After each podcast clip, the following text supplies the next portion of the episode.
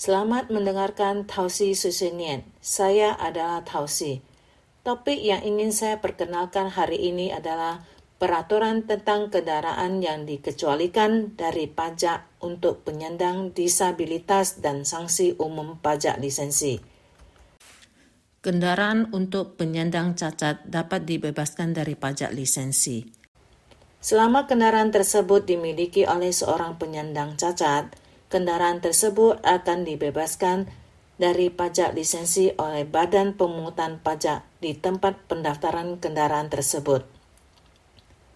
Jika Anda memiliki beberapa kendaraan bebas pajak pada saat yang sama, Anda dapat masih dapat men, mengajukan permohonan ke agen pemungutan pajak tempat kendaraan tersebut terdaftar untuk menunjuk salah satunya sebagai kendaraan bebas pajak.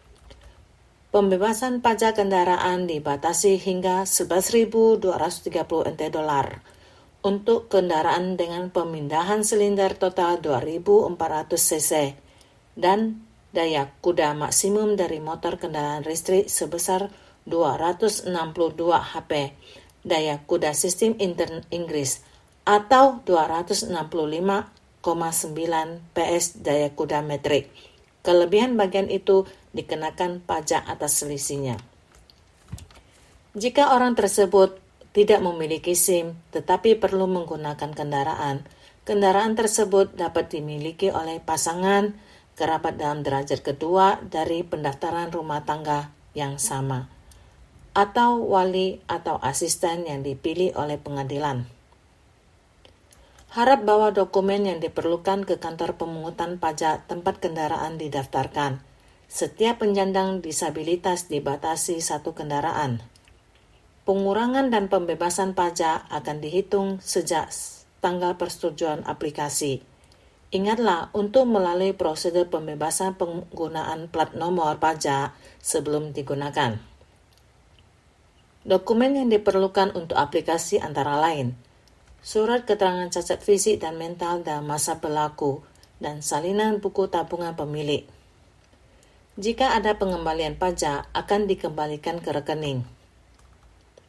Diperingatkan sekali lagi, jika mobil Anda mengemudi di jalan umum atau di pinggir parkir di pinggir jalan atau di gang, dalam situasi berikut, Anda akan didenda sesuai dengan Undang-Undang Perpajakan tentang penggunaan plat nomor.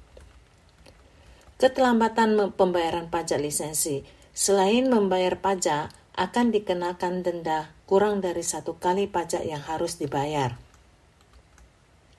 Jika surat izin kendaraan dicabut tanpa pemeriksaan dalam batas waktu atau kendaraan dilaporkan ke dihentikan dan diserahkan ke untuk pencabutan plat nomornya, pajak harus dibayar dan dikenakan denda kurang dari dua kali pajak yang terutang